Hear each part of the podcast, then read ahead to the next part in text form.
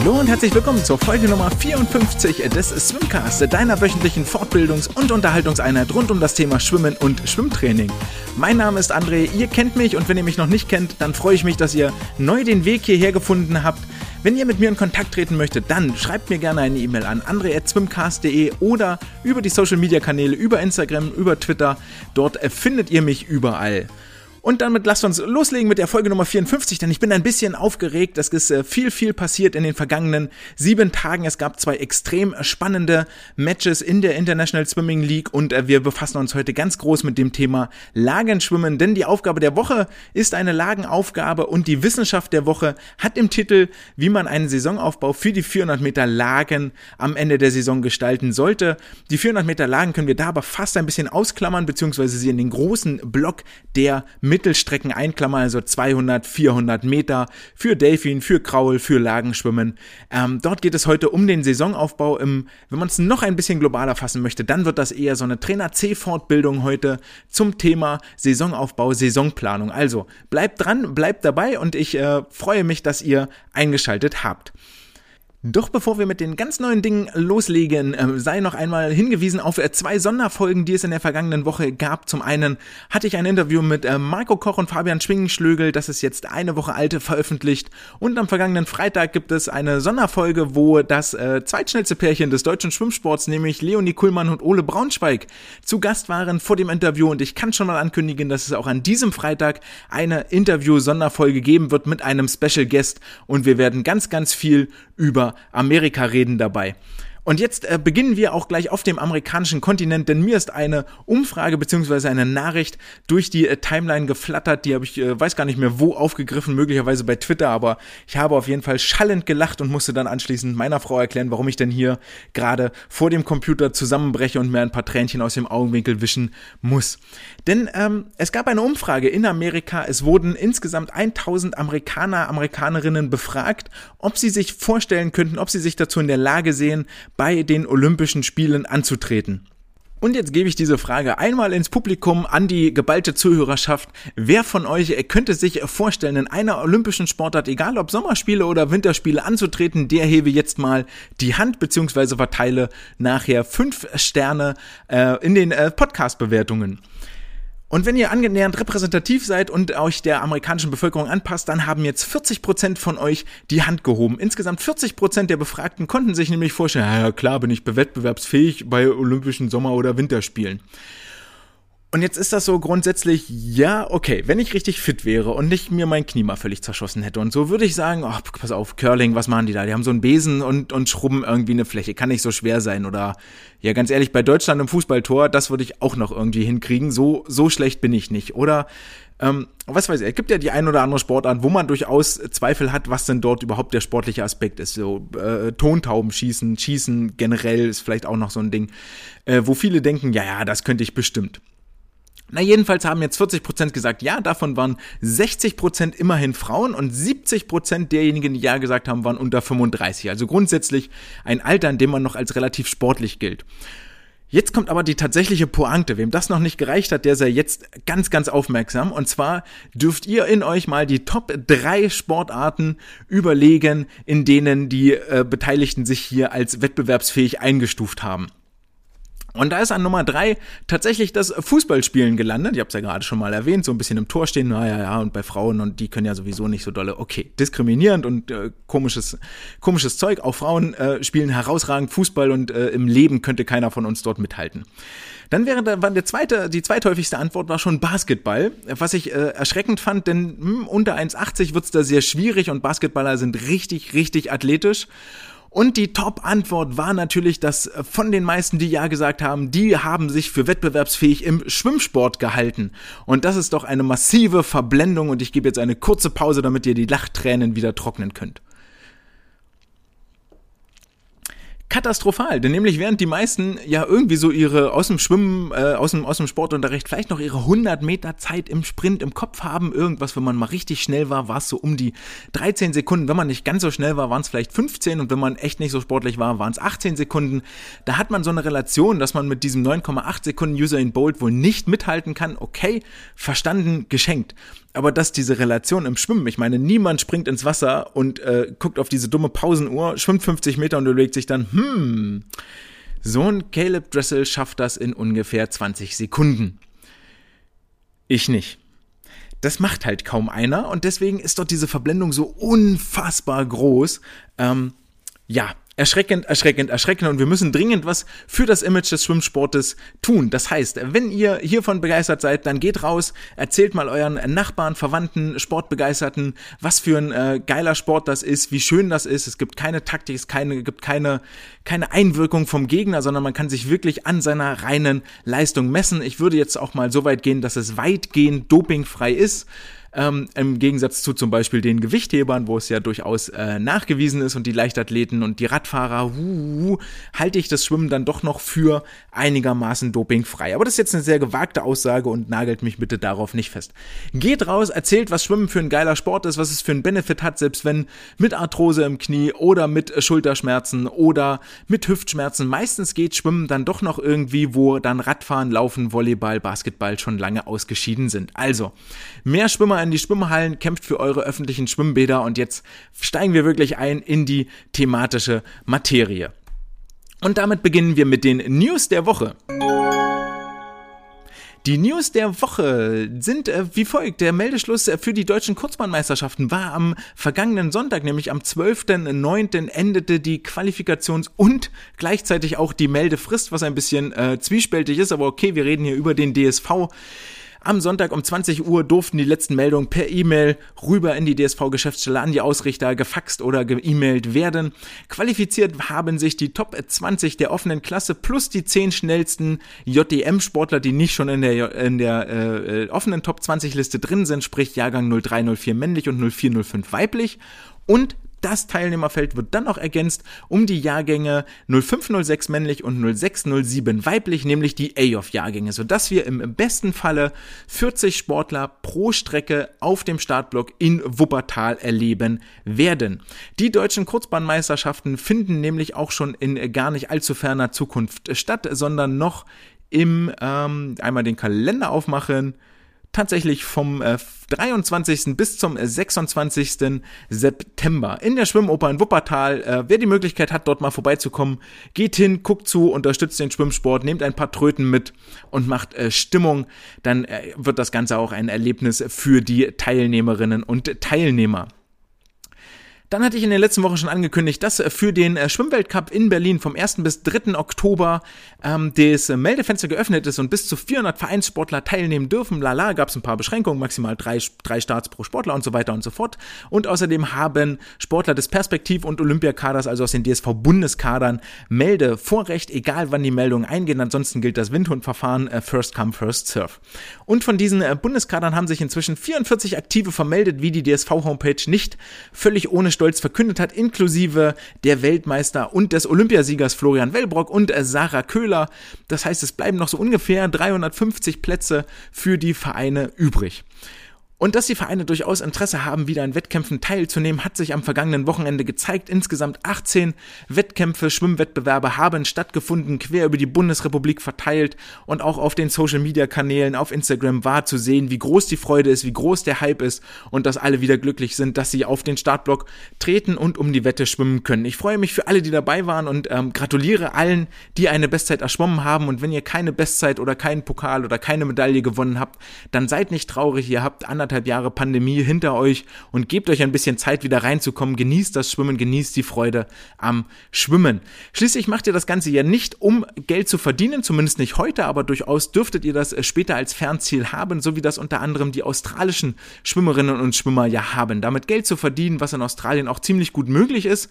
Und ich weiß nicht, wie hoch die Werbeeinnahmen sind, aber ähnlich wie auch in Deutschland oder in anderen Ländern gibt es natürlich Medaillenprämien für alle, die eine Medaille bei den Olympischen Spielen gewinnen. Und bei den Australiern sind das 20.000 australische Dollar für eine Goldmedaille, 15.000 für Silber, 10.000 für Bronze.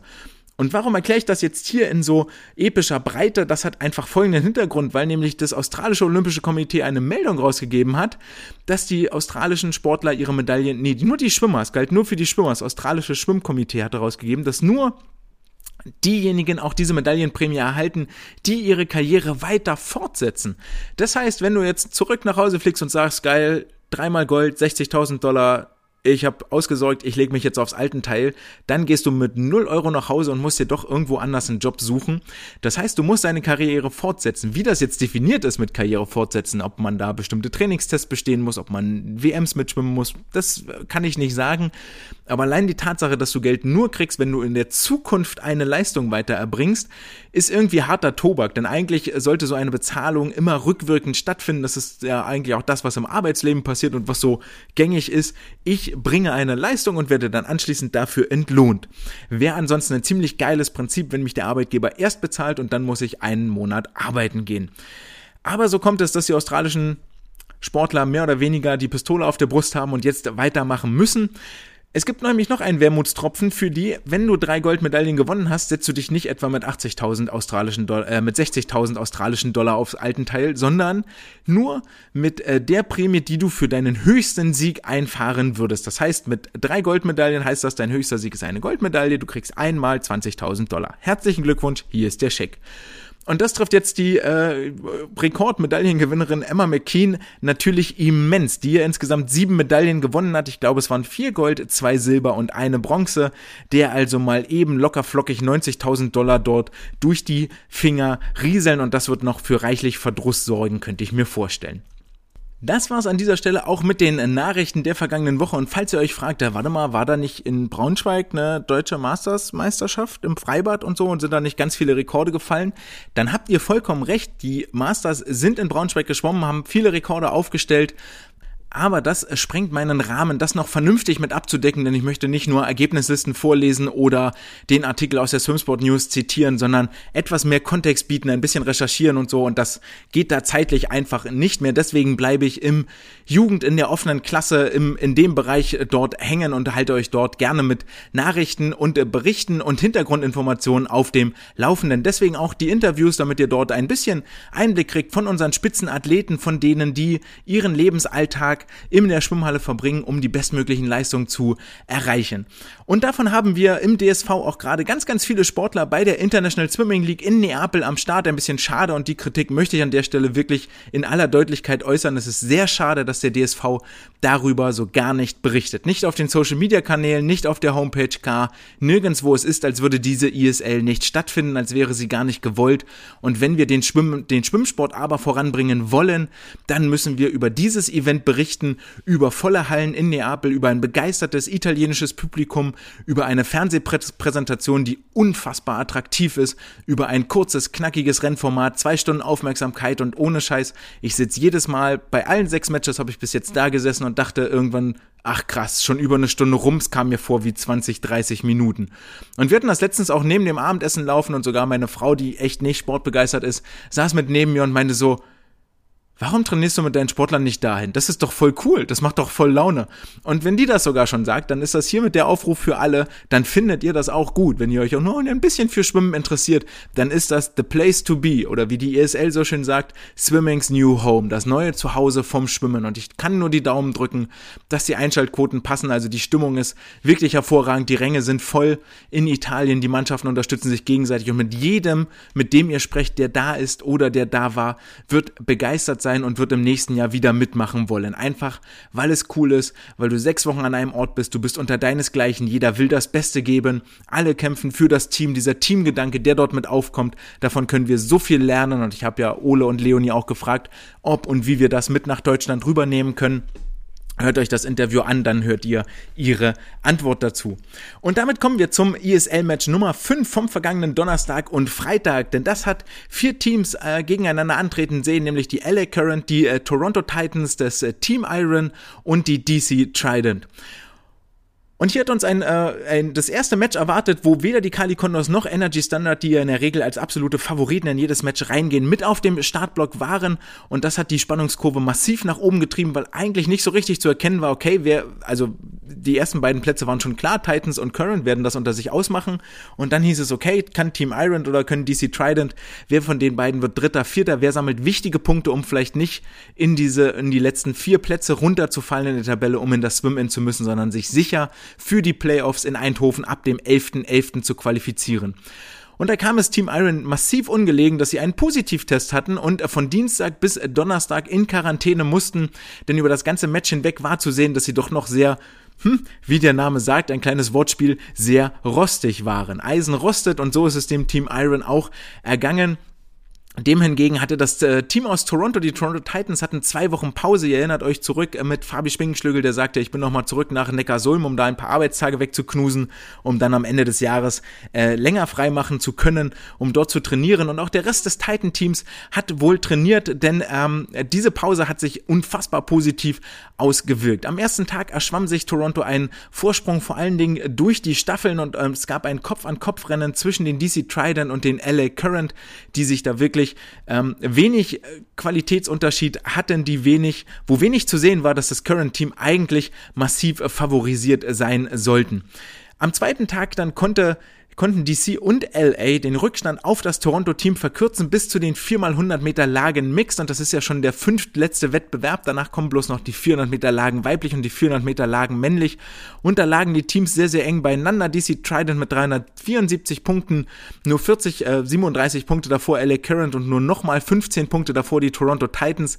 Beileibe ein Vorsprung, der ruckzuck zusammenschmilzt, wenn man in den Skins Races nicht überzeugen kann.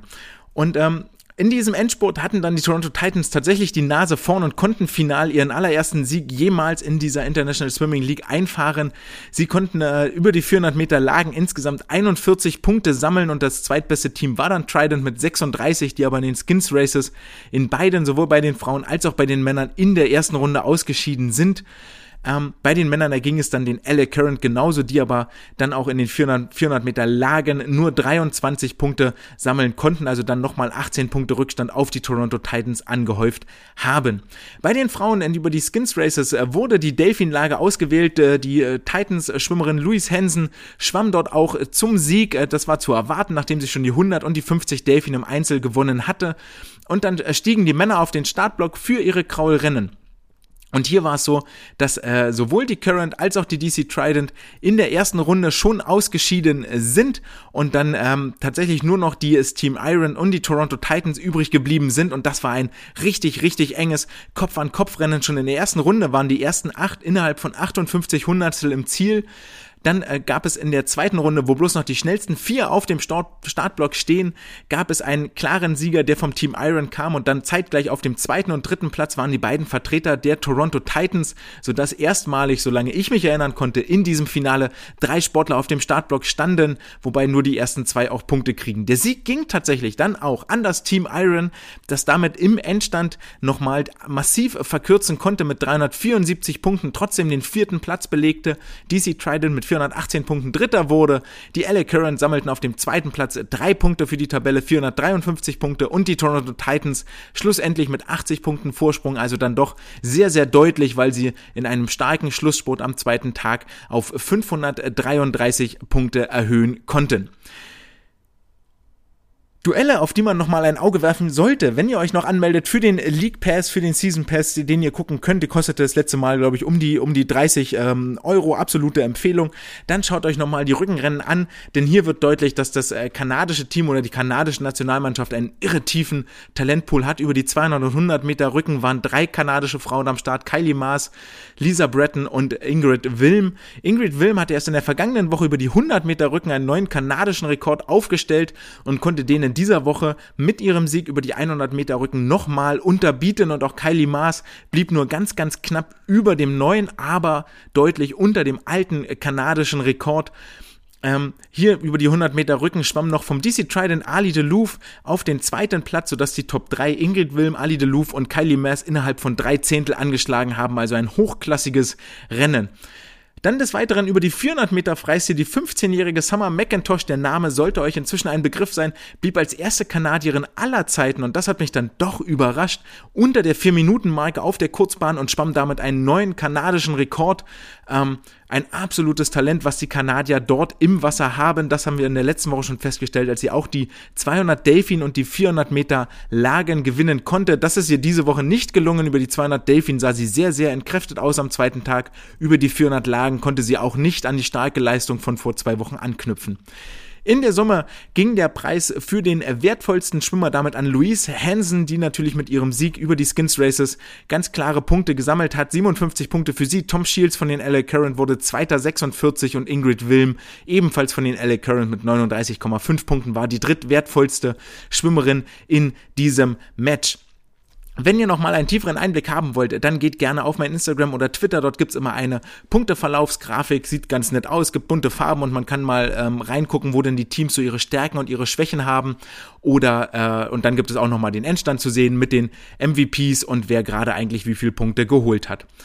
Das Match 5 aus deutscher Sicht sah einige deutsche Sportler auf dem Startblock, nämlich drei an der Zahl. Annika Brun für die DC Trident, die schlussendlich den dritten Platz belegten. Ihr Einsatz war zweimal in der Staffel in 52,67 in der 4x100 Freistilstaffel und 52,92 in der 4x100 Meter Lagenstaffel waren jeweils eine klare Steigerung zu den Zeiten von vor, äh, von der vergangenen Woche, wenn ich das hier richtig sehe. Genau, die sind letzte Woche geschwommen, konnte damit äh, ihre Staffel zu 12 und äh, 6 Punkten jeweils bringen und wurde dann dann am zweiten Tag auch noch in der 4x100 Lagen Mixstaffel als Schlussschwimmerin eingesetzt und konnte sich dort beweisen, indem sie den fünften Platz sicherte und zwar mit 15 Hundertstel Vorsprung auf den sechsten und siebten Platz hier für die Trident wertvolle Punkte sammelte und zwar acht Stück insgesamt.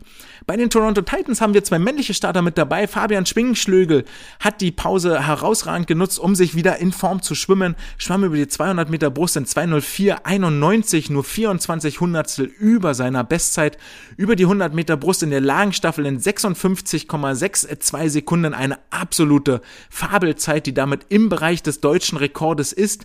Gleiches gelang übrigens auch Annika Brun, das sei hier noch gesagt, in 52,67 in der Freistilstaffel. Auch damit sind, ist sie im Bereich des deutschen Kurzbahnrekordes für die 100 Meter Freistil Fabi auch in der Lagenstaffel, um das nochmal in Perspektive zu rücken, gegen die anderen männlichen Starter, die ja beileibe kein Fallobst sind, war damit aber um sieben Zehntel schneller als der zweitschnellste Brustschwimmer. Und das ist aller Ehren wert. Herzlichen Glückwunsch dazu. Im Einzel konnte er diese Leistung auch so ähnlich bestätigen. In 56,93 Sekunden blieb er damit drei Zehntel über dem deutschen Rekord. Und ich bin schon gespannt. Am Donnerstag und Freitag geht es für ihn wieder auf den Startblock, ob er die Leistung wiederholen kann oder vielleicht sogar steigern kann und wir einen neuen deutschen Rekord Rekord sehen werden. Ebenfalls für die Titans am Start ist Marius Kusch über die 100 Meter Delfin und durfte hier sich das zweite Mal freuen, indem er unter 49,97 Sekunden unter der magischen 50 Sekunden Marke blieb, die ja so als äh, Schallmauer auch gilt. In der 4x100 Freistilstaffel in 46,47 Sekunden blieb er 5 Zehntel unter seiner bisherigen Bestzeit und wie es dazu gekommen ist, das könnt ihr am Freitag im Interview hören, denn ich habe äh, Marius am Freitag zu Gast und wir haben über unter anderem seine, seine Freistilstaffel und Freistilzeiten gesprochen. Über die 50 Meter Delfin in 22,32 Sekunden ging es weiterhin nach unten in seiner ähm, Delfin-Bestzeit, nachdem er im ersten Match ja schon eine neue Bestzeit aufgestellt hatte, konnte er diese nochmal um 8 Hundertstel nach unten drücken aus, auf 22, auf 22 0,32 Sekunden. Also ein wirklich, wirklich überzeugendes Match für die deutschen Starter hier. Und ähm, wenn ihr die Möglichkeit habt und euch mal uns über Schwimmen unterhaltet, dann hebt das hervor. Die deutschen Sportler sind konkurrenzfähig und leisten wichtige Beiträge zu ihrem Mannschaftserfolg damit kommen wir zum absoluten Highlight des vergangenen Wochenendes und ähm, ja, wie schon gesagt, ich bin da ein paar Mal nach vorne gerutscht auf meinem Sitz. Das war auch das Match, was meine Frau mitgesehen hat beim Abendessen, nämlich das Match Nummer 6 zwischen den Kali Condors, den London Raw, den Aqua Centurions und den Tokyo Frog Kings. Und hier ist es einiges an Spannung mit drin, nämlich die Aqua Centurions vor ihrer Heimkulisse, wie immer, das Dach bebte, die Halle, Halle vibrierte, das Wasser erzitterte und Kali gegen London versprach natürlich ein Duell auf Augenhöhe. Die Condors zwar grundsätzlich so ein bisschen der Favorit, aber nachdem die London Raw sich äh, australische Verstärkung geholt haben in diesem Jahr, letztes Jahr waren ja noch elf äh, Sportler aus den australischen Landen nicht startberechtigt, hatten keine Ausreiseerlaubnis vom Sportministerium bekommen aus ihrem Land, sind sie dieses Jahr mit in Neapel bei der ISL am Start und so kam es, dass London äh, sich ergänzt hat durch die siebenfache Medaillengewinnerin Emma McKean und den äh, australischen Kraulsprinter Kyle Chalmers. Wenn ihr einen Eindruck bekommen wollt von der Stimmung, dann geht mal auf YouTube, sucht euch äh, ESL Match 6 äh, Season 3 raus und dann sucht nach den 50 Meter Brust, denn die 50 Meter Brust am ersten Tag sahen zwei Siege bei den Männern und bei den Frauen von den Aqua Centurions. Dort hat die Luft gezittert, dort hat das Dach gebebt, dort hat das Becken massiv Wellen geschlagen. Ähm, ja, das war äh, ganz, ganz große Kunst und lässt einen einfach nicht unberührt nach so langer Zeit, in der keine Zuschauer und keine Emotionen mehr erlaubt waren. Und das erlaubt einen so ganz kleinen Einblick, was wohl bei äh, Olympia in Tokio möglich gewesen wäre. Trotzdem gab es erstmal die erwartete Favoritenshow, nämlich die Kali Condors setzten sich bis Mitte des ersten Tages ab, führten da so um die 40 Punkte gegenüber den London Raw, wobei dann erst Londons Stärken wirklich kamen und alles begann mit den 4x100 Meter Freistil der Männer, die einen dominanten Sieg der Londoner sahen, vor allen Dingen Chalmers, der als Startschwimmer in 45,69 Sekunden mal eine echte Hausnummer ins Wasser gesetzt hat und ich freue mich schon so sehr, wenn es dieses Duell gibt von Dressel gegen Chalmers über die 100 Meter Freistil. Die Londoner jackpotteten auch in diesem Rennen die letzten vier Staffeln und konnten damit den Rückstand schon mal ordentlich abknabbern auf die Kali Condors. Es folgten die 50 Meter Rücken mit äh, zwei Siegen von den London Raw, Kira Toussaint, Minna Atherton sowie Guillaume Guido und äh, Christian Diener sammelten hier ganz, ganz wichtige Punkte für die Londoner. Die 400 Meter Freistil der Männer sahen Duncan Scott im Wasser gewinnen. Die 4x100 Meter Lagen hingegen waren sehr ausgeglichen, wobei dann die Kali Condors sich hier ähm, die, den den, Sieg sichern konnten und damit auch der Bestimmer der Skins Races am nächsten Tag waren. Sodass am Ende des ersten Tages London trotz allem 14 Punkte vor den Kali Condors lag und die Tokyo Frog Kings mit insgesamt 6 Punkten vor den Aqua Centurions. Am zweiten Tag gab es dann eine kleine Überraschung, nämlich so ein bisschen, äh, ich habe es hier Condors Chaos genannt. Und zwar äh, meldete sich Caleb Dressel wohl krank, er fühlte sich nicht so gut und äh, trat daraufhin gar nicht an zu gar keinem Rennen, was dieses Duell von Chalmers gegen Dressel über die 100 Freistil schon mal torpedierte und äh, damit war klar, das wird es so nicht geben. Ebenfalls nicht am Start für die Kali Condors war Molly Hennes über die Bruststrecken ebenfalls eine ganz, ganz klare Schwächung, die hier auf Seiten der Condors stattgefunden hat. Aber es kam noch dicker, denn ähm, Coleman Stewart wurde über die 100 Meter Rücken über seine Weltrekordstrecke disqualifiziert. Wer dort ähm, auch die Möglichkeit hat, geht auf YouTube, guckt euch dieses Rennen mal an und ihr lernt über die Wichtigkeit von Tauchphasen ganz, ganz viel. Denn Coleman Stewart sah ungefähr 75 Meter lang wie der ganz sichere Zweitplatzierte aus und der Brasilianer Guilherme Guido von London lag schon so anderthalb Körperlängen in Front, bevor Stewart zu einer Tauchphase auf der letzten Bahn ansetzte, die alle anderen verblassen ließ und sich tatsächlich nach dieser Tauchphase in führender Position wiederfand und auch als erster Anschlug sich damit 19 Punkte sichern konnte, nicht nur für sich, sondern auch für sein Team. Und das hätte so ein Wendepunkt werden können, wenn da nicht der Schiedsrichter gestanden hätte und gesagt hätte, Coleman, das waren mehr als 15 Meter, du bist mindestens 16 getaucht und da müssen wir dich leider disqualifizieren. Und das war so ein kleiner Turnaround, der richtig, richtig wehgetan hat für die Kali Condors.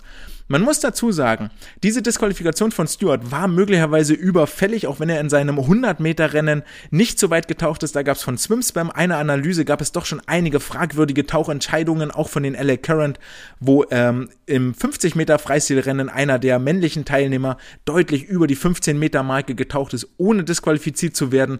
Oder auch die äh, Italienerin Ariana Castiglioni, die bei ihrem Sieg über die 50 Meter Brust ganz, ganz klar in der Unterwasserkamera erkennbar mehr mehrere Delfin-Kicks gemacht hat, bevor sie ins Gleiten überging und dann mit dem Tauchzug angefangen hat, wo natürlich nochmal ein Delfin-Kick kam. Sie gewann die 50 Meter Brust aus, was das Ganze in ein etwas anderes Licht rückt und für mich auch die Frage aufwirft, es sollte doch bei der ISL eigentlich den äh, Videoassistenten geben, sodass man Einspruch einlegen kann. Warum macht das keiner bei den 50 Meter Brust? Ich würde sagen, die Chance ist 50-50, da erwischst du jemanden, der auf jeden Fall mehrere Kicks unter Wasser macht. Jedenfalls kam es, dass äh, Coleman Stewart hier disqualifiziert wurde für die Kali Condors, die in diesem Wettbewerb dann insgesamt sechs Minuspunkte einfuhren. Zwei Minuspunkte, weil Coleman disqualifiziert wurde und nochmal vier Minuspunkte, da der andere männliche Starter Martinez nämlich gar nicht erst am Start war. Was für mich verwunderlich ist, eine Bahn, die leer bleibt, sorgt schon mal für Augenbrauen hoch. Aber Martinez schwamm direkt davor und mit direkt davor meine ich direkt davor. Es lagen die 50 Meter Rücken der, äh, nee, die 100 Meter Rücken der Frauen lagen dazwischen. Schwamm er die 200 Meter Delfin und ähm, ja, man kann dann natürlich antreten zu den 100 Meter Rücken, aber wohlwissend, dass du äh, gejackpottet wirst und dass du auch nicht die Qualification Time schaffst, also dass du sowieso minus einen Punkt für dein Team sammelst, ähm, hat er lieber Pause gemacht und hat minus zwei Punkte, nee, minus vier Punkte für eine No-Show gesammelt. Sei dahingestellt, wird wohl mit dem Coach Jeff Julian abgesprochen werden, aber so dieser ganze Block wirft eigentlich kein richtig gutes Licht auf die Kali Condors. Nichtsdestotrotz, der Trainerstab wird sich dabei was gedacht haben und ansonsten sind Fehler auch durchaus menschlich. Auch beim Fußball wird mal einer zu viel eingewechselt oder ein Ausländer zu viel. Auch da gibt es immer mal wieder skurrile Szenen. Die werden sich wohl nicht wiederholen. Auf jeden Fall Summe, in der Summe setzte sich London damit auf 68 Punkte nach der 4x100 Lagen Mixstaffel ab, wo sie auch den ersten und zweiten Platz belegen. Zu der 4x100 Mixstaffel werde ich gleich nochmal was sagen. Wir gehen einmal das Rennen bis zum Ende durch. Es folgten die 400 Meter Lagen, die waren jetzt ähm, von den Tokyo Frog Kings äh, dominiert, die mit Yu Hashi und Daya Seto äh, dort die beiden klaren Favoriten im Wasser haben, da über die beiden äh, Rennen auch 44 Punkte sammelten, die äh, Condors nur 21 und die äh, Aqua Centurions 31. Die äh, London Raw sind dort richtig, richtig schwach besetzt und sammelten nur neun Punkte. Also durchaus Schwachstellen, wo der Rückstand der Condors, also wo die Condors den Rückstand auf London verkürzen konnten. Und es folgten die Skins Races. Und nachdem das am Anfang der Skins Races eigentlich nach einer sicheren Nummer aussah, nämlich nach insgesamt 56 Punkten Vorsprung für die führenden Londoner vor den heraneilenden Kali Condors und insgesamt 28 Punkten Vorsprung für Tokio vor den Aqua Centurions, sollte es hier nochmal richtig, richtig spannend werden vor der Heimkulisse. Die Frauen zogen das, äh, zogen die Lage Delfin, hat sich Kali dafür entschieden, was natürlich verständlich ist, wenn du Kelsey Dahlia in deinen Reihen hast, die das vor einer Woche schon gewonnen hat und auch die 100 Meter Delfin gewinnen konnte, dann äh, suchst du dir Delfin aus. Und so kam es, dass die Kali Condors in den Frauenskins die mit Abstand am meisten Punkte einheimsten, nämlich insgesamt 53 und das war mehr als die anderen drei Teams alle zusammen bekommen haben. Das heißt, der Vorstand, Vorsprung der Londoner schmolz zusammen auf zarte 17 Pünktchen und wir wissen jetzt, wie schnell das also gehen kann in diesen Skins Races, wohingegen die Frog Kings sich noch mit 14 Punkten vor den Aqua Centurions behaupten konnten. Es war also durchaus eng im Rennen um Platz 1, 2 und um Rennen um Platz 3 und 4. Es sollten also die Männer-Skins entscheiden, wer hier mit den äh, vier Punkten für die Endtabelle nach Hause geht, wer Zweiter, Dritter und Vierter wird. Und für die Skins Racers gab es die Freistilstrecke und das hatte, hatten sich die Condors bestimmt ausgesucht, als ein gewisser Ka Caleb Dressel noch zur Verfügung stand. Das war nicht mehr der Fall und so kam es, dass der absolute Favorit auf den Skins-Sieg nicht mit dabei war und das haben sich die anderen acht Männer, haben dort ihre Chance gewittert und nachdem wir im Rennen zuvor schon gestaunt haben, dass zwischen Platz 1 und 8, ich gucke noch einmal kurz nach, nur 58 Hundertstel gelegen haben, wird's jetzt richtig, richtig eng. Der Sieger der Skins Races in der ersten Runde schwamm eine 31, 21, 32, der 8 platzierte in diesen Skins Races eine 21, 62, also satte drei Zehntel zwischen dem ersten und achten Platz. Das war mal richtig, richtig eng. Und das bessere Ende hatten ja die London Raw, weil nämlich die Kali Condors keinen ihrer beiden Starter in die zweite Runde kriegen konnten. Damit war klar, dass die Londoner den Sieg in diesem Match nach Hause schwimmen werden und damit begann die Party auch schon auf den Rängen der britischen Hauptstadt. Es blieb allerdings noch beim Duell um den dritten Platz Aqua Centurions vs. Tokyo Frog Kings und Aqua holt insgesamt dann in der zweiten Runde 13 Punkte, Tokyo hingegen nur 5, was dazu führt, dass die Centurions mit insgesamt drei Punkten nach dem Halbfinale dieser Skins Races vor den Tokyo Frog Kings führen und was das für die Stimmung in der Halle bedeutet, kann, muss ich euch bei dem italienischen Temperament, das natürlich auch in Neapel ist, gar nicht erst erklären. Denn es ist klar, dass damit die Centurions den dritten Platz belegen werden. Es war dann auch egal, dass London das Skins Race gewinnt, der, der Centurion gar keinen Punkt mehr kriegt, also gejackpottet wird vom Londoner Starter. Es ist Party auf den Rängen und überall in den Boxes, zumindest wenn man Anhänger der grünen Londoner und der blauen Aqua Centurions ist. Tokio hat seinen Verlust oder seine Niederlage mit Sicherheit auch den äh, schwachen Staffeln zu verdanken, denn hier hängen sie ganz klein daher nur 54 Punkte in den Staffeln geholt zum Vergleich die Centurions 72, also 18 Punkte mehr. Das war schon mal ein kleiner Gamechanger und Entscheider und wenn man richtig gut in den Staffeln ist, holen die Kali Condas 116 und die London Raw 122 Punkte. Ein Ausdruck der großen mannschaftlichen Geschlossenheit und etwas, das den Tokyo Frog Kings fehlt und wo wir gespannt sein dürfen, ob sie es überhaupt ohne das Swim-In in die Playoffs schaffen und ob sie es überhaupt in die Playoffs schaffen. Im Endstand gewinnt London mit 51 Punkten Vorsprung vor den Kali Condors 529 zu 478 und die Aqua Centurions mit sagenhaft knappen drei Punkten vor den Tokyo Frog Kings 379 zu 376. Und die spannendsten Duelle gab es über die 50 Meter Freistil, nicht nur in den Skins Races, sondern auch im Einzel. Hier war auch kein Dressel am Start, sodass Platz 1 bis 8 innerhalb von vier Zehntel beisammen lagen. Fast das komplette Feld haben wir dann auch im Skins in der ersten Runde wieder auf dem Startblock gesehen und es hat äh, gehalten, was es äh, versprochen hat. Über die 200 Meter Lagen gab es dafür das Duell zwischen Daya Seto und Caleb Dressel, der hier über seine ungewohnte Strecke an den Start ging. Ähm, am Ende die zweitschnellste Zeitschwamm, die jemals ein US-Amerikaner über diese Strecke auf der Kurzbahn geschwommen ist. Dennoch gewann Daya Seto für die Tokyo Frog Kings mit knappen 200 Vorsprung, vor allen Dingen, weil er sich vor der Freistilstrecke einen Vorsprung herausschwamm, denn die gewann Caleb Dressel mit 25,7 Sekunden gegenüber 27 Sekunden für Daya Seto. Daya Seto sowieso an diesem Wochenende mit einem irren Programm ähm, belastet, durfte sie auch die MVP-Punkte dann einheimsen, war also der fleißigste Punktesammler und hat die Tokyo Frog Kings auf seinen Schultern getragen. Am ersten Tag standen für ihn die 200 Meter Brust, die 200 Meter Lagen und die 100 Meter Delfin in der Staffel auf dem Plan. Am zweiten Tag durfte er dann nochmal über die 200 Meter Lagen und äh, 200 Meter Delfin und die 400 Meter Lagen ran. Die Lagen werden uns nochmal kurz begleiten, denn die 400 Meter Lagen Mixed Staffel war ebenfalls ein unfassbar spannendes Rennen, denn hier kam es, dass die äh, London Raw als äh, letzte, als achte mit ihrem, mit ihrer A-Staffel ins Wasser sprangen. Allerdings hatten sie den Silbermedaillengewinner von Tokio im Wasser, Kyle Chalmers, und der hatte sechs Stunden Rückstand auf die zweitplatzierte Staffel und äh, gewann am Ende mit neun Zehnteln Vorsprung, konnte also sieben Zehntel aufholen und das ist schon auch sehr, sehr faszinierend, sich das nochmal anzugucken, wie er dort diese sechs Sekunden ist etwas mehr als eine halbe Bahn. Das ist schon richtig, richtig viel. Ähm, und die Frauen können ja nun auch dort alle schwimmen, wie er dort die Londoner Staffel von Platz 8 auf Platz 1 schwimmt.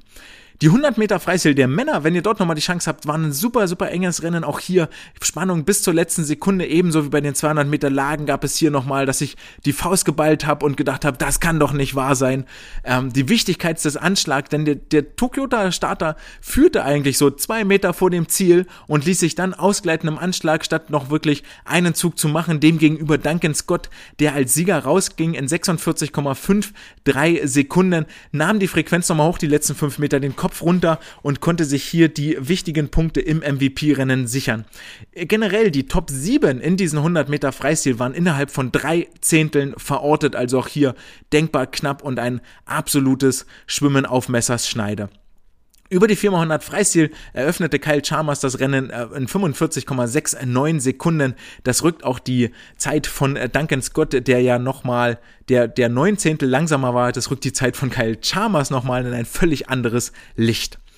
Das Programm von Duncan Scott, dem britischen Supertalent, wie man jetzt hier aller Orten hören kann und was er deutlich unter Beweis stellt, er ist ja im Moment der meist dekorierte britische Schwimmer aller Zeiten. Der hat ja insgesamt vier Medaillen geholt bei den äh, Olympischen Spielen, beziehungsweise der Schwimmer, der die meisten Medaillen bei einer Olympi Olympiade geholt hat.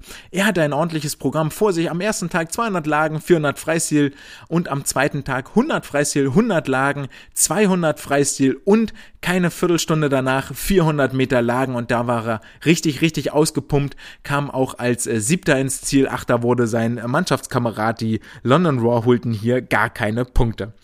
Die MVP-Ehren gingen an eben schon besagten Tokyo Frog King, Daya Seto, zweite wurde von den Kali Condors Kelsey Dahlia, die die Skins Races gewonnen hatte mit 52 Punkten und Beata Nelson, die Rückhandschwimmerin von den Kali Condors, holte immerhin 52 Punkte, also nur einen halben Punkt weniger als ihre Teamkameradin Kelsey Dahlia. Und auch in diesem Match gab es einige deutsche Aktive, die auf dem Startblock standen. Christian Diener für die London Raw hält dort die schwarz-rot-goldene Fahne hoch und hat sich einen kleinen Fanclub aufgebaut in den letzten Monaten, Jahren, denn es gab durchaus Christian Diener Plakate zu sehen, am Ende das Ganze verziert mit Unterschriften des gesamten Londoner Teams, also hat er dort wohl alle nochmal beisammengeholt und gesagt, hier, das ist, das ist meine Meute, unterschreibt dort mal ordentlich. Und das zeigte Wirkung, denn über die 200 Meter Rücken holte er in 1,50, 98, 6 Punkte für sein Team und konnte damit die Zeit von seinem ersten Rennen nochmal verbessern um ganze drei Zehntel. Ebenfalls äh, dann am Start ist die Frauenriege für die Kali Condors. Marie Pietruschka durfte wieder in der Staffel ran und konnte hier als Startschwimmerin über der 4x100 Freistilstaffel überzeugen, nämlich in 53,41 Sekunden konnte sie ein richtiges Achtungszeichen setzen, unterbot ihre bisherige Bestzeit um fünf Zehntel und sicherte ihrer Mannschaft damit insgesamt acht Punkte. Leonie Kuhlmann durfte ihrerseits wieder über ihren Lieblingsstrecke 400 Meter Freistil antreten, sicherte ihrem Team vier Punkte und hat außerdem die undankbare Aufgabe, am zweiten Wettkampftag die 100 Meter Brust zu schwimmen. Davon ausgehend, dass ähm, äh, Lily King das für ihre Mannschaft wohl gewinnen wird und damit auch die Jackpot-Punkte von Leonie dort auf dem Kali Kondos äh, Konto landen. Dem ist auch so geschehen. Leider gab es eine, einen Strafpunkt, weil Leonie über der, ähm, äh, über der Strafzeit geblieben ist, die man maximal für die Strecke brauchen darf. Sehr, sehr schade, aber mal äh, etwas anderer Start, der mit Sicherheit auch für sie sehr überraschend kam. Lieber wäre sie vermutlich die 200 Freistil geschwommen, die damit nicht mehr auf dem Plan standen. Katrin Demler ihrerseits durfte wieder ins Geschehen eingreifen, nachdem sie im zweiten Match der Condors Pause hatte. Über die 400 Meter Lagen in 439,71 holte sie drei Punkte für ihr Team, war dreieinhalb Sekunden schneller als in Match 1 und verfehlte ihre Bestzeit um nur vier Zehntel, konnte hier also durchaus, zu, durchaus überzeugen und hatte mit den 200 Meter Rücken, den 400 Freistil und den 400 Meter Lagen auch ein sehr, sehr hartes, sehr, sehr anstrengendes Programm, wobei das noch etwas besser war als das, was sie am zweiten Tag hatte. Da kam nämlich noch die 200 Dave wieder am zweiten Tag mit drauf.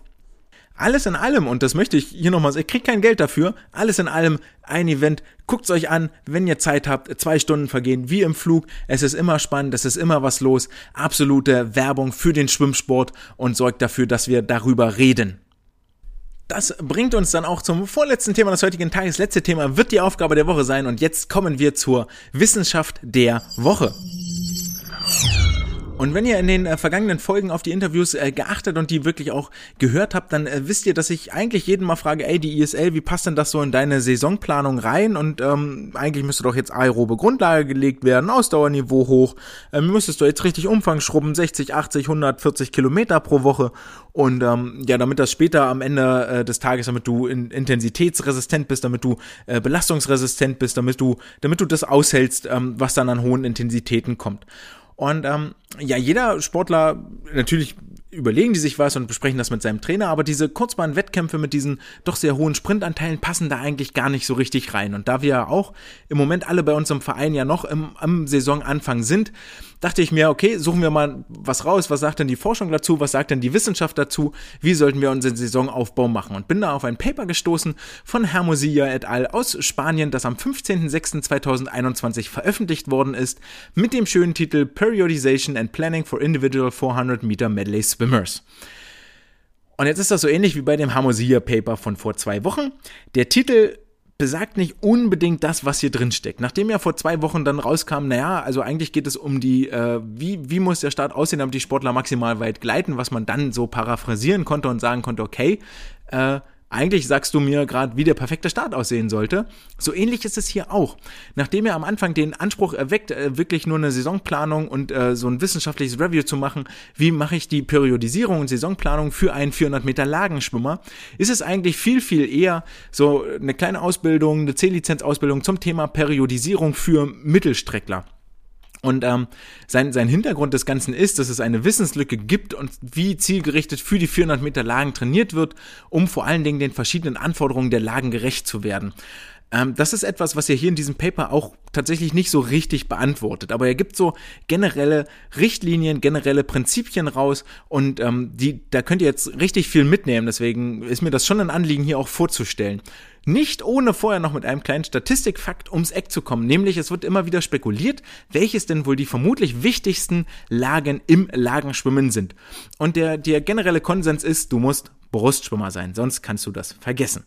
Das ist mit Sicherheit nicht ganz falsch, allerdings hat sich aus vorangegangenen Studien wohl gezeigt, dass für die Frauen vor allen Dingen das Rücken- und Kraulschwimmen Wettkampf entscheidend ist und für die Männer in erster Linie das Rückenschwimmen Wettkampf entscheidend. Das heißt jetzt nicht, dass du in Brust eine völlige Wurst sein kannst, dann wird es auch nichts, aber äh, da wir uns ja in der Weltspitze oder bei einem gewissen Wettkampf auf dem gleichen Level so ungefähr bewegen, ist wohl dann das Rückenschwimmen bei Frauen, bei Männern äh, der, der Unterschiedmacher, bei den Frauen auch noch durchaus das Kraulschwimmen, was vielleicht eine Ausdauerkomponente dann hat. Und die Planung die Frage, die dem Ganzen zugrunde liegt, um jetzt wieder zurückzukommen aufs Thema Saisonplanung, Periodisierung, wie sieht denn da aus das richtige Verhältnis von Trainingsumfang zu Trainingsintensität zu Trainingshäufigkeit? Und wie, wie plane ich diese drei Komponenten, um am Ende die bestmögliche Leistung zu kriegen? Was mache ich am Anfang der Saison, in der Mitte, am Ende der Saison? Und wie periodisiere ich das Ganze? Periodisierung ja letztendlich, ich nehme mir das Wettkampfjahr und äh, zerhackstücke das in kleine handhabbare Einheiten. Und diese Periodisierung ist in der Regel immer wettkampfabhängig. Das heißt, es gibt Zwischenwettkämpfe, es gibt einen Hauptwettkampf am Saisonende, es gibt dazwischen Trainingsphasen und ähm, die ganze Belastungssteuerung ist ausgerichtet auf den Hauptwettkampf am Ende. Und das Ziel dieses Papers und der nachfolgenden Ausführungen ist es, das Identifizieren von ähm, Schlüsselelementen für einen erfolgreichen Aufbau für die Mittelstrecken und ähm, das Ganze irgendwie so in Kontext zu packen und für euch dann vor allen Dingen am Ende auch äh, handhabbar zu machen, damit ihr wirklich praktisch was für euch in eure Jahresplanung mitnehmt. Nehmt euch die am Ende der, der folgenden Ausführungen ruhig nochmal vor, guckt da nochmal drauf und habt keine Scheu davor, wenn ihr jetzt neue Erkenntnisse gesammelt habt, auch wenn es Arbeit ist. Und ich weiß, dass in so einer Saisonplanung wirklich Arbeit drinsteckt. Stunden um Stunden um Stunden, je nachdem, wie kleinteilig und intensiv und individuell, dass man das für jeden macht, steckt dort wirklich Arbeit drin. Aber das ist euer Puzzleteil, das ist euer Hauptstück. Hauptversatzstück, das solltet ihr ans Whiteboard pinnen oder vor euch auf dem Laptop, an die Wand, wo auch immer. Daran orientiert ihr euch. Wenn das Murks ist, dann seid ihr verloren. So, das muss stimmen. So, da muss, da muss die Grundlage passen. So, da muss, da muss klar sein, okay, da will ich am Ende hin und dafür muss ich jetzt schon dies oder jenes machen. Und das, da gibt das Paper hier einen sehr, sehr schönen Einblick, denn die haben das, das Ganze über eine Sichtung von Literatur und Studienlagen gemacht und sind am Ende nur auf vier Studien gekommen, die sie wirklich auswerten konnten, ausgewertet haben, die ihren Anforderungen genügten. Aber da steckt genug drin, damit wir jetzt wirklich was lernen. Und sie äh, identifizieren zuallererst ein paar Kernelemente des Saisonaufbaus. Da ist zuallererst die Wettkampfplanung. Sprich, Erste, wenn ich mir dieses Kalenderjahr nehme oder die zwei Kalenderjahre oder von mir aus Olympia 2024 in Paris für die ganz Ambitionierten, dann weiß ich, wo will ich hin und kann mir dann hingucken, okay, da ist das Ziel, wie komme ich dahin? Dann setze ich so Zwischenschritte, Zwischenwettkämpfe und so weiter und so fort. Die, diese Wettkämpfe, Prüfungen, Tests, das, was ich in der Schule mache, das, was ich in der Uni mache, Meilensteine später, wenn ich ein Projekt mache, in, auf Arbeit, wie auch immer die, die geben mir den, den Weg vor, wie ich am Ende mein Ziel erreiche. Das ist die Wettkampfplanung. Dann gibt es die Periodisierung, die orientiert sich natürlich an der Wettkampfplanung. Das heißt, ich kann natürlich die, die Trainingsperiode nicht über den Hauptwettkampf hinausziehen. Das ist natürlich Unsinn. So, der Hauptwettkampf kann nicht mitten in einer Hochbelastung der, der Periodisierung liegen, sondern liegt am Ende dieses Makrozyklus. Periodisierung, schlussendlich habe ich schon kurz gesagt, Unterteilung in kleine handliche Einheiten. Und dann haben sie noch ein weiteres Kernelement des Saisonaufbaus beziffert, das wir hiermit abbehandeln, weil ihr das dann mal gehört habt und ähm, vielleicht auch bei den Spitzen Spitzenathleten das ein oder andere besser bewerten und einschätzen könnt oder selber sogar anwenden könnt und solltet, ist nämlich das Höhentraining. Höhentraining als wichtiges Element eines jeden Profisportlers in jedem Saisonaufbau. Damit lasst uns anfangen und zwar mit der Wettkampfplanung, dem ersten und wichtigsten Punkt der Saisonplanung. Ähm, Wettkampfplanung richtet sich ganz klar darauf aus, am Ende der Saison habt ihr einen Wettkampfhöhepunkt und dann müsst ihr natürlich gucken, wie kommen wir dahin. Das heißt, ich muss zwischendrin mal in Wettkämpfen auch abprüfen, ey, bin ich überhaupt auf dem richtigen Weg? Hat der Sportler das gelernt, was er jetzt hätte lernen sollen oder muss ich nochmal irgendwie ran? Das kann ja ein Technikaspekt sein, das kann ein Taktikaspekt sein, das kann wirklich ganz stumpf Energiebereitstellung sein, dass er die letzten 100 Meter von 400 Kraul ähm, schneller schwimmen kann, obwohl er die ersten 300 Meter genauso schnell geschwommen ist, wie er das immer getan hat. Und ähm, diese Wettkampfplanung äh, kann man dann nochmal runterbrechen und zwar am Ende jedes Makrozyklus. Ein Wettkampfjahr besteht aus mehreren Makrozyklen. Wie viele kommen wir gleich noch drauf? Am Ende jedes Makrozyklus ist der Hauptwettkampf, an dem ich äh, eine entsprechende neue Fertigkeit wirklich abprüfe. Und jeder Makrozyklus sollte mindestens zwei bis zwei kleinere Vorbereitungswettkämpfe beinhalten. Der letzte Vorbereitungswettkampf sollte so drei bis sechs Wochen vor dem Hauptwettkampf liegen und vor allen Dingen für die Lagenschwimmer sollte in diesen Vorbereitungswettkämpfen auch die Einzellagen abgeprüft werden. Also gerne mal 100 Rücken schwimmen lassen, 100 Brust schwimmen lassen, 100 Delfin schwimmen lassen, 200 Freistil schwimmen lassen. Denn nur wenn die Einzellagen laufen, läuft auch am Ende das gesamte Lagenschwimmen. Und jetzt habe ich schon gesagt, diese Wettkampfplanung richtet sich ganz am Ende an dem Hauptwettkampf aus und dann kommen die, kommen die Zwischenetappen am Ende jedes Makrozyklus. Was ist ein Makrozyklus? Ein Makrozyklus ist ein Bestandteil der Periodisierung. Und die Periodisierung nimmt euch das Wettkampfjahr, packt das in kleinere Elemente. Das heißt, ich suche mir so zwei bis drei Hauptwettkämpfe pro Jahr aus. In der Regel sind es ja drei. Und zwar einer am Ende des ersten Makrozyklus, irgendwann so Richtung äh, Dezember, einer am Ende des zweiten Makrozyklus, irgendwann so Richtung Mai und einer am äh, Ende der Saison, so Richtung Juni, Juli. Und das sind, äh, dann habe ich meine drei Makrozyklen. Und Ziel dieser Makrozyklen ist es dort Inhalte zu machen, die aufeinander aufbauen und damit die physiologischen, psychologischen und biomechanischen Komponenten des Sportlers verbessern. Ähm, hört euch dazu vielleicht nochmal das Interview mit Mark Yasondara an, ähm, wo es ja unter anderem um psychologische Geschichten ging, die ja schon ganz früh implementiert werden, damit sie später beim Höhepunkt bei Olympia für Lukas Mazerat auch funktionieren. Und das ist jetzt ein sehr weit gefasstes Element, aber so ein klein funktioniert das auch im Trainingsjahr. Das heißt, Dinge, die ihr am Anfang nicht übt, könnt ihr nicht erwarten, dass der Sportler die am Ende kann. Und jetzt gibt es diese Makrozyklen, können dann nochmal in Meso- und Mikrozyklus unterteilt werden. Mikrozyklus ist die kleinste Einheit, kann zum Beispiel nur eine Trainingseinheit oder ein Trainingstag sein und Mesozyklus ähm, unterteilt den Makrozyklus nochmal. Und die Empfehlung ist, dass diese drei Makrozyklen in jeweils drei Mesozyklen von zwei bis drei Wochen Länge unterteilt werden. Das ist so die Empfehlung. Ähm, davon kann man abweichen. Wir werden auch gleich, gleich hören, ähm, dass das nicht immer so hinkommt. Aber so ungefähr drei Makrozyklen mit drei Mesozyklen seid ihr erstmal ganz gut auf dem Dampfer. Und jeder Mesozyklus dient zum Erlernen neuer Skills, Fähigkeiten und physiologischer Anpassungen. Das heißt, ähm, innerhalb dieses Mesozyklus habe ich ein klares Topic, das ich mit meinem Sportler verbessern möchte. Und ähm, Je höher die Trainingsintensität innerhalb dieses Makrozyklus zunimmt, desto geringer wird der Umfang. Auch das nochmal wichtig in der Periodisierung, weil auch mit dieser Periodisierung die Trainingsintensität variiert und damit auch der Trainingsumfang variiert. Das heißt, in der Regel fange ich ja am Anfang an und mache ganz, ganz viel Umfang. Dann kann ich nicht so Intensität, intensiv machen. Später im Laufe des Jahres mache ich deutlich, deutlich intensiveres Training, kann dafür nicht so viel Umfang machen, weil Belastungsverträglichkeit und so. Gehen wir ein Stückchen tiefer rein. Makrozyklus, wie sollte der aussehen? Makrozyklus Nummer eins sollte gehen von Ferienende, jetzt an unserem praktischen Beispiel, er sagt jetzt hier September bis Dezember. Also, ähm, ja, das ist so da, wo er hingehen soll. Ähm, ich ich habe das in der Regel immer so gemacht, im August weil dann war Ferienende, hat das Training wieder angefangen, ging der von August bis zum 1. Januar, weil ich im Dezember ähm, ganz am Ende mit einem großen Weihnachtswettkampf aufgehört habe, sind wir häufig nach Dresden zum Christstollen-Schwimmfest gefahren oder ähm, was man auch machen kann. In Berlin gab es mal eins, ich glaube, das gibt's nicht mehr. In Braunschweig gibt's noch die Weihnachtsgala.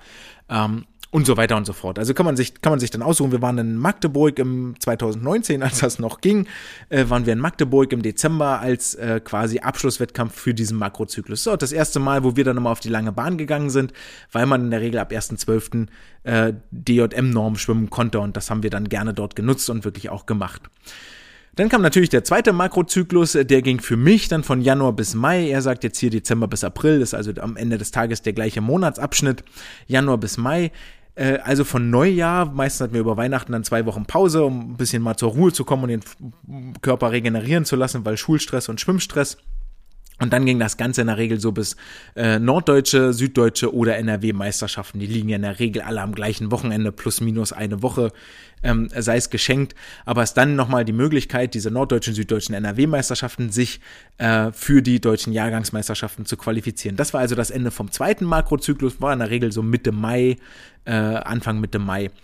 Und dann ging es nochmal ähm, in den letzten Zyklus, der war dann sehr kurz in der Regel von Mai bis Juli, also bis Ferienanfang, wobei man sagen muss, inhaltlich war dieser Makrozyklus mit den äh, mit dem nationalen Höhepunkt, also deutsche Jahrgangs- oder ähm, offene deutsche Meisterschaften, war der dann zu Ende.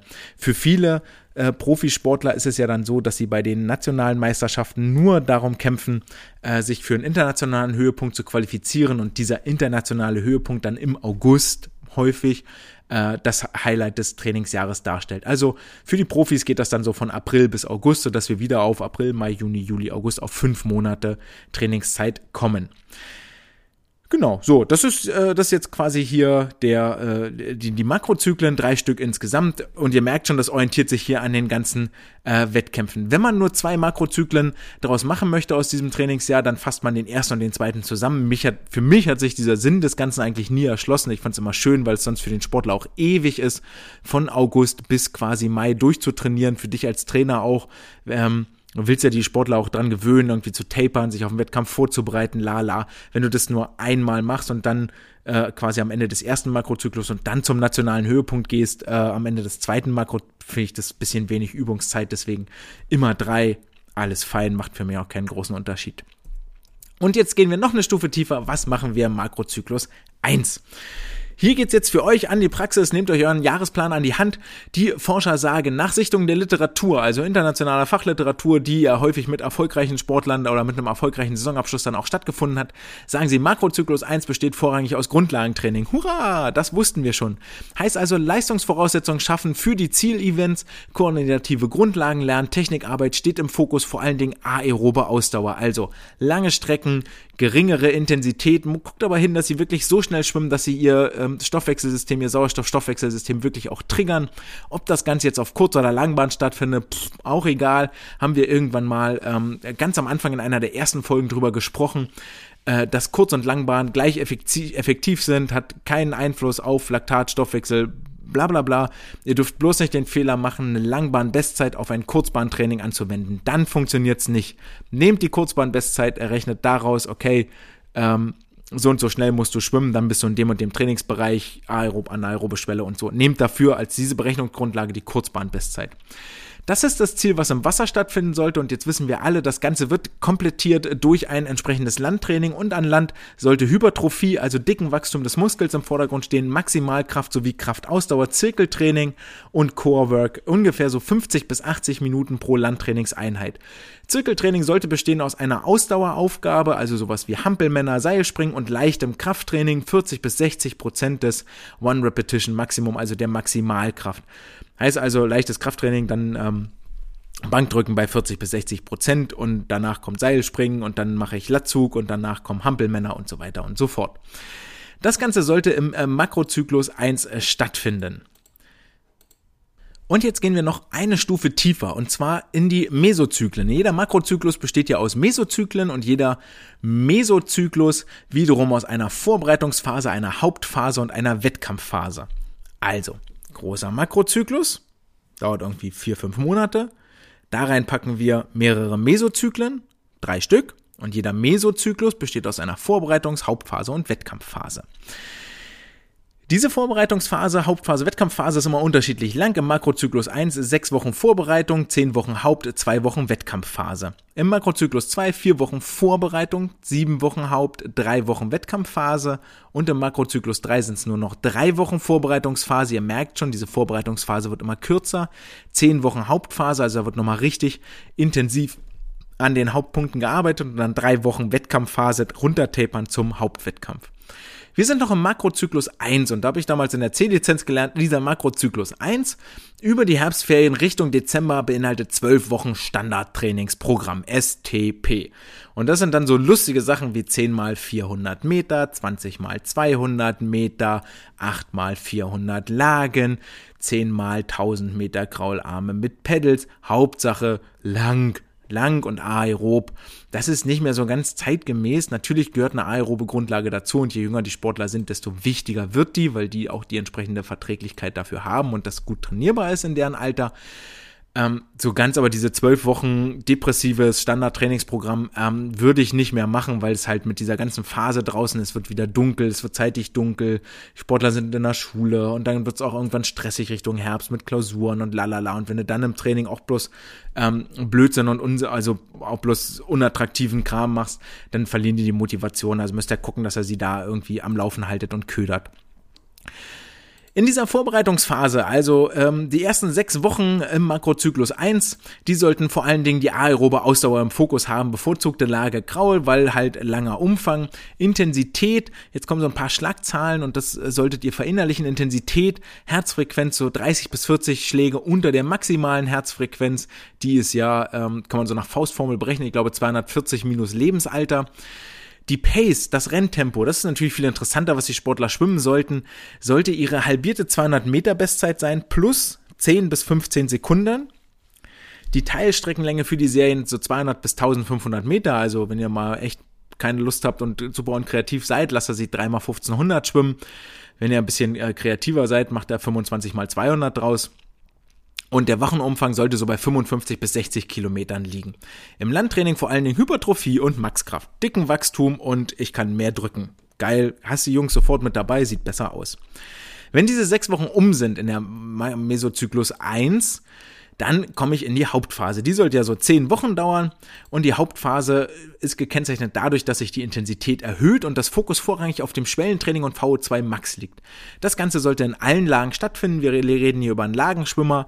Äh, bei Kraul, Rücken, Delfin, Brust würde ich da vermutlich mehr in die Hauptlage reingehen, aber grundsätzlich das über alle Lagen zu streuen ist jetzt nicht so verkehrt. Intensität wird etwas höher, völlig überraschend, 20 bis 30 Schläge unter der maximalen Herzfrequenz und die Pace wird auch schneller, nämlich die halbe 200 Meter Bestzeit plus 4 bis 7 Sekunden.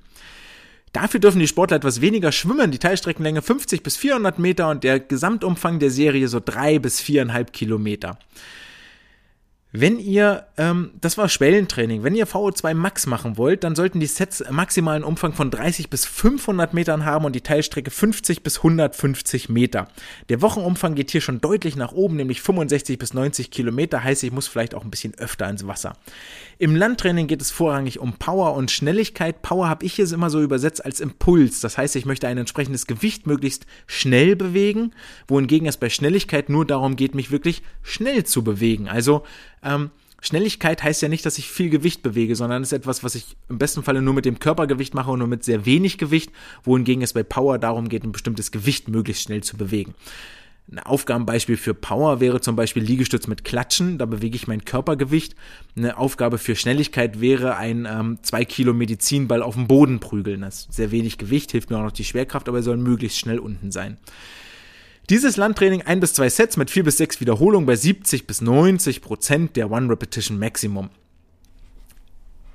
Extra Landtraining kann man sich mal woanders angucken, aber ihr habt mal Zahlen gehört. Damit sind wir in der Hauptphase und gehen von dort nach den zehn Wochen in der, im Makrozyklus 1 in die Wettkampfphase über. Und ähm, hier geht's jetzt darum, diese intensive Hauptphase zu verarbeiten. Also der Körper äh, und der Sportler, Sportlerin soll sich erholen, Erschöpfung soll abgebaut werden, die Superkompensation setzt ein, es geht mehr ins Race-Pace-Training, also wirklich in der, im Renntempo schwimmen. Und das Tapern zum Hauptwettkampf dauert je nach Individuum so acht bis 21 Tage, also so ein bis drei Wochen. Das Ganze in allen Lagen machen, dem, was äh, nämlich beim Hauptwettkampf dann auch geschwommen werden soll. Intensität 20 bis 30 Schläge unter Maximum. Die äh, Pace sollte halbe 200 Meter Bestzeit nur noch plus 4 bis 7 Sekunden sein. Gerade eben war es ja noch 7 bis 10. Jetzt nur noch 4 bis 7 Sekunden. Wochenumfang fällt von 60 auf 20 bis 30 Kilometer, nimmt also sukzessive Richtung Wettkampf ab.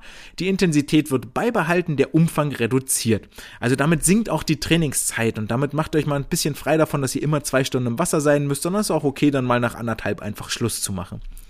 Im Landtraining steht weiter Power und Explosivität im Vordergrund. Das heißt, wir haben den Makrozyklus 1 abgeschlossen. Die Sportler sind die ersten Normen für die DJM geschwommen. Im Dezember waren irgendwo, wo auch immer unterwegs. In Frankfurt, schieß mich tot, Frankfurt, Dortmund, was weiß ich. Ähm, hurra, wir bejubeln uns, wir beklatschen uns, wir haben alles richtig gemacht. Es folgt der Makrozyklus 2. Und hier hat das Ziel eigentlich, ähm, sagen die Forscher jetzt, ist der nationale Höhepunkt für die Quali zum internationalen Höhepunkt. Also hier wäre der Makrozyklus 2 dann quasi mit äh, so deutsche Meisterschaften zu Ende. Für uns oder für mich an meinem praktischen Beispiel war es immer so Richtung ähm, norddeutsche oder NRW-Meisterschaften. Im Makrozyklus 2 bleibt der Trainingsumfang sehr hoch und ich mache weiterhin einen hohen Umfang im Ausdauerbereich. Allerdings nehme ich zeitgleich ähm, höhere Intensitäten mit rein, also so bei 6 bis 10 Millimol pro Liter Laktatkonzentration im VO2 Max Bereich. Uh, und das sorgt dafür, dass ich vor allen Dingen in diesem zweiten Makrozyklus die aerob-anaerobe Schwelle anhebe und die Schwimmgeschwindigkeit im Generellen anhebe. Das heißt, ich sollte ähm, wenn ich vorher die 10 mal 200 auf 2 Minuten 40 Abgang geschwommen bin, sollte ich die jetzt so auf 2,35 oder sogar vielleicht 2,30 schwimmen können, weil meine Schwimmgeschwindigkeit gestiegen ist. An Land geht es vor allen Dingen darum, Maxkraft zu, Maxkraft zu trainieren, Power zu trainieren und die Geschwindigkeit sowie das Core-Training nicht zu vernachlässigen. Der Transfer findet hier statt von Hypertrophie zu Kraftausdauer in diesem Makrozyklus 2. Das heißt, die Belastungslänge nähert sich der der Zielstrecke an und diese Kraftausdauer sollte dann bei 30 bis 50 Prozent des One Repetition Maximum durchgeführt werden. Inwiefern dieses Kraftausdauertraining an Land wirklich noch up to date ist, sei mal in Frage gestellt. Wir nehmen das mal hier so hin als Konzept, das bis hierhin ähm, Erfolge gezeigt hat und erfolgreich ist, wird dann also nicht so ganz falsch sein. Im Zweifel würde ich mir mal aktuelle Literatur suchen zum Thema Kraftausdauertraining oder Krafttraining im Saisonverlauf. Wir beenden diesen zweiten Makrozyklus, klopfen uns auf die Schultern und sagen, hurra, er ist nochmal schneller geworden. Die 400 Meter Kraul hätten wir uns nie gedacht, dass er so schnell schwimmt und die 200 Meter Lagen ist er auch ein absolutes Talent. Es läuft richtig, wir haben ja ordentlich Technik trainiert, wir haben die richtigen Leistungsvoraussetzungen geschaffen. Hurra, hurra. Wir zünden eine kleine Konfettikanone, stoßen mal an, weil wir noch ein paar äh, Pflichtzeiten für die DJM abgekaspert haben, ein paar Pflichtzeiten für die offenen deutschen Meisterschaften und so erfolgreich war unser Verein noch nie. Wir haben uns also das Geld, was wir jeden Monat bekommen von unserem Verein die Millionen redlich, redlich verdient. Und jetzt kommt aber ein Problem, weil wir nämlich in den Makrozyklus 3 reingehen und dieses, diesen Erfolg nicht riskieren wollen und äh, wir wollen weiter erfolgreich bleiben wollen den Zug nicht gegen die Wand fahren, sondern äh, auch hier das Ganze ähm, erfolgreich abschließen. Wie machen wir das? Wir behalten das Erfolgsrezept bei.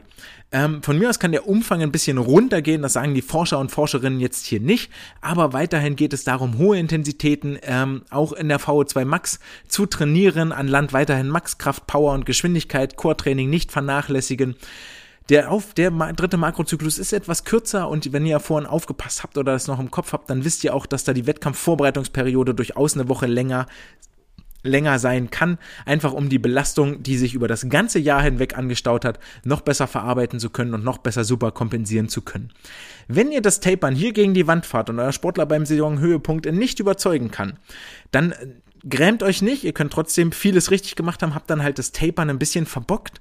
Ähm, Sucht euch mal danach noch einen Wettkampf, ob vielleicht eine Woche später er dann richtig schnell ist oder macht dann nochmal einen Trainingswettkampf ähm, und lernt daraus für die nächste Saison, für die nächsten Wettkämpfe gar keinen, ist natürlich traurig und schade, aber lernt daraus so. Grabt euch nicht ein, sondern ähm, überprüft dann, okay, für den Sportler XY haben 14 Tage Taper nicht gereicht oder 21, sondern der muss noch ein bisschen, bisschen länger oder ich muss noch ein bisschen was anders machen alles, was in äh, dieser Saisonplanung, in dieser Periodisierung ist natürlich ausgerichtet auf das Hauptziel. Und da muss ich mir angucken, was der Energiestoffwechsel, hier muss ich hingehen, ähm, ist für einen Sprinter natürlich anders als für einen Mittelstreckler. Das Ganze war jetzt für den Bereich des Mittelstrecklers so 200, 400 Meter gedacht. Sprinter muss mit Sicherheit noch etwas anders trainieren, aber gerade bei den Jüngeren ist das etwas, was wir trainieren sollen und müssen, vor allen Dingen was die Umfänge angeht und den, den ähm, Sauerstoffstoffwechsel. Wie könnt ihr die Belastungsbereiche prüfen? Vielleicht noch das letzte hier, weil hier haben sie auch ähm, drei, drei wesentliche Faktoren ausgemacht. Ähm, und zwar könnt ihr das Ganze über eine Herzfrequenz, über das Laktatlevel und über die Rate of Perceived Exhaustion, also die empfundene Belastungs, ähm, die empfundene Belastung über so einen Fragebogen abprüfen. Ähm, ja, der Laktatlevel ist natürlich relativ aufwendig, weil man da mal ein bisschen, äh, bisschen Laborequipment hinten ran braucht und ähm, kann sich vielleicht nicht jeder leisten oder ist zu aufwendig, la la la, braucht man dann auch ein bestimmtes Testset, ist, wie gesagt, braucht ein bisschen Aufwand. Wenn ihr es wirklich, äh, aber ist dafür sehr objektiv und eigentlich das zuverlässigste Tool, weil man damit dann auch ähm, die Schwimmgeschwindigkeiten regelmäßig anpassen kann. Die Herzfrequenz natürlich schön, weil ihr da sofort eine Rückmeldung kriegt, sprich Sportler kann die Aufgabe zu Ende schwimmen und ihr wisst sofort, okay, war er im richtigen Bereich oder nicht. Könnt das auch zwischendrin mal kontrollieren und sagen, schwimm schneller oder mach ein bisschen langsamer. Auch das, den Mut muss man haben zu sagen, mach ein bisschen langsamer, da sollst du gar nicht hin. Und äh, die Forscher sagen jetzt hier, das beste Verhältnis von Aufwand und Nutzen existiert eigentlich bei dieser empfundenen Belastungsskala. Die Belastungsbereiche, die ihr da definieren könnt, ist ganz ist veraltet, GA1, GA2, SA und so. Ähm, oder neu dann natürlich BZ1 bis BZ8. Äh, vor allen Dingen findet diese Einteilung immer im Hinblick auf die Laktatkonzentration statt. Also ähm, welchen Stoffwechselmechanismus beanspruche ich gerade, welchen trainiere ich gerade und das ist so ein Indikator dafür, um das, um das einzuteilen, von da bis da ist es BZ2, von da bis da BZ3 ist dann auch mit Schwimmgeschwindigkeitsprozenten definiert. Ähm, sehr kleinteilig meiner Meinung nach, wenn ihr so euch an die großen Dinge orientiert, okay, das ist Ausdauertraining, da wird kein Laktat angehäuft, das kann er eigentlich ewiglich weiter schwimmen. Dann gibt es das Lockerschwimmen, das ist noch eine Stufe drunter. Und dann gibt es den Punkt, okay, hier häufst du Laktat an, da musst du irgendwann abbrechen, 10 mal 50 All Out oder sowas. Und ähm, ja, dann gibt es noch die ganz krasse Schnelligkeit, äh, wirklich bloß 10 bis 15 Sekunden lang äh, so schnell wie möglich sich bewegt werden soll. Wenn ihr mit diesen vier Punkten kommt ihr eigentlich auch erstmal ganz gut durch. Letzte Geschichte hierfür das hohen Höhentraining, damit ihr das gehört habt und ist ja Bestandteil eines jeden Profi-Trainings. 18 bis 25 Prozent des Jahresumfanges eines Mittelstrecklers werden in der Höhe absolviert und die Höhe sollte dabei so 1800 bis 2300 Meter sein. Also ein Viertel des Jahresumfanges verbringen die in der Höhe. Das ist auch der Grund, warum zum Beispiel äh, viele Sportler, wenn sie dann aufhören, nochmal in die Sierra Nevada hier in Europa fliegen und sagen, du hast mich drei Jahre meines Lebens gekostet, aber es war, jeder Meter davon war schön. ähm, doch, meistens ist es ja der, der, das Ziel, was dann das Ganze schön macht und wenn man eine nette Truppe mit hat, ist auch alles super. Dieses Höhentraining hat vorrangig Effekt auf die Anzahl an roten Blutkörperchen, also wie Sauerstoff durchs Blut transportiert werden kann, an die Hämoglobinmasse, wie viel Sauerstoff gebunden werden kann, an die Bufferkapazität im Muskel und die Mitochondrien, wie viel Sauerstoff also verarbeitet werden kann. Dementsprechend dient dieses Höhentraining vorrangig der Betonung der aeroben Trainingsphase, also wenn ich wirklich ähm, im sauerstofflastigen äh, Stoffwechselbereich mich bewege, also am Saisonanfang und immer mal wieder mittendrin, also zum Beginn eines Makrozyklus. Auch da steht ja immer die aerobe Stoffwechsel im äh, Zentrum, im Fokus. Dauer sollten so drei bis vier Wochen sein. Auch sechs Wochen sind möglich. Und so drei bis sechs Wochen, nachdem man aus der Höhe wieder runterkommt, ist wohl der Zeitpunkt der optimalen Anpassung auch eine Geschichte, die hoch individuell ist, wo viele, viele Sportler und auch Trainer erstmal Lehrgeld zahlen. Damit ist die Periodisierung und äh, Saisonplanung für Mittelstreckler auch abgeschlossen. Ich hoffe, ihr habt einiges mitgenommen. Ähm, ich werde mal gucken, dass ich das äh, in der nächsten Zeit auch auf die Homepage nochmal packe. Irgendwie in der Tabelle, gerade was so die Makrozyklen und die Inhalte der Makrozyklen angeht. Denn ähm, ansonsten spult nochmal zurück, wenn ihr das jetzt ganz schnell haben wollt, dann müsst ihr nochmal den Stift rausholen und mitschreiben. Aber ich hoffe, ich konnte euch unterhaltsam näher bringen, wie ihr eure Saison planen und aufbauen solltet, damit am Ende des Tages möglichst viele beste Bestzeiten und ähm, Platzierungen, Vereinsrekorde stehen. Das führt uns dann jetzt auch zum letzten Punkt des heutigen Tages. Wir bleiben in der praktischen Anwendung. Es gibt eine Aufgabe der Woche, nämlich eine Lagenaufgabe, weil wir uns gerade mit dem Lagenschwimmen auseinandergesetzt haben und das ja vor allen Dingen bei den Jüngeren am Anfang der Saison im Fokus stehen sollte. Und zwar ein Lagenset, aus, das insgesamt äh, viermal durchgeschwommen wird und zwar folgender Block. Wir beginnen mit einmal 25 Meter Delfin direkt gefolgt von dreimal 50 Meter. Dann kommt einmal 50 Meter, 25 Delfin, 25 Rücken, dreimal 50 Meter, einmal 75 Meter Delfin Rücken Brust, dreimal 50 Meter und einmal 100 Meter Lagen zügig. Jetzt fragt ihr euch, was die 3x50 Meter sind. Die ähm, variieren je Runde. Wenn man das Ganze viermal durchschwimmt, können in der ersten Runde zum Beispiel Kraul-TÜs kommen, in der zweiten Runde Brust-TÜs, in der dritten Runde Rücken-TÜs, in der vierten Runde Delfin-TÜs. Oder ihr dreht das Ganze um, dann ist nicht so anstrengend. Und mit TÜs kann man zum Beispiel so machen, die 3x50. Der erste ist TÜ, der zweite, dritte ganze Lage. Beim nächsten 3x50 ist wieder der erste eine andere TÜ, der zweite, dritte ganze Lage. Und beim letzten 3x50 ist wieder der erste TÜ, der zweite, dritte jeweils ganze Lage sodass ihr dann auf einen Gesamtumfang von 4 mal 250 Meter sind die ganzen Lagenaufgaben plus 36 mal 50, also 1800 Meter kommt. Ein Kilometer plus 1800 Meter sind also 2,8 Kilometer Lagentraining. Und ehrlich gesagt, wenn die Aufgabe irgendwo auf der Tafel steht, dann finde ich, sieht die erstmal nur so nach soliden 1000 Metern aus und das ist schon immer mal ganz gut. Dann sind die Sportler, haben die Sportler gute Laune. Abgangszeiten, ähm, erspare ich euch, legt die fest für eure Sportler, je nachdem, was ihr haben wollt. Die können sehr lang sein, dann sollten die Sportler auch sehr intensiv schwimmen. Wenn die etwas kürzer sind, die Abgangszeiten, dann wird die Pause auch kürzer und dann kann man nicht so intensiv schwimmen. Ähm, vielleicht noch hier mitgegeben, die 3x50 sollen alle auf eine Minute sein immer. Äh, ja, vermutlich wegen der technischen Übung und so als Erholung von den, von den, von den Lagenaufgaben. Aber ähm, legt euch das selber fest, je nach, Intensi je nach Intention eurer Stunde. Und damit bin ich auch fertig mit meiner Stunde für heute oder besser gesagt den 72 Minuten. Aber ähm, es geht ja darum, hier Wissen zu vermitteln und Wissen weiterzugeben. Wenn ihr etwas anders seht mit der Periodisierung oder andere Erfahrungen gesammelt habt, dann schreibt mir gerne, lasst mich das gerne wissen, dann ähm, können wir darüber diskutieren und ich äh, gebe das auch gerne hier weiter. Ist mit Sicherheit nicht der Allheilmittel, nicht das Allheilmittel, nicht der Allesweg, aber ähm, es gibt euch einen Einblick und es ist auf jeden Fall erstmal nicht falsch, was dort passiert. Ansonsten konnte ich euch hoffentlich Lust machen auf die ESL mit den Matches 5 und 6. Am kommenden Wochenende stehen die Matches Nummer 7 und 8 dann natürlich an. Hier sehen wir Match Nummer 7, die Kali Condors gegen die Toronto Titans, wieder mit Marius Kusch, Fabi Schwingenschlögel sowie Leonie Kuhlmann, Marie Pietruschka und Katrin Demler.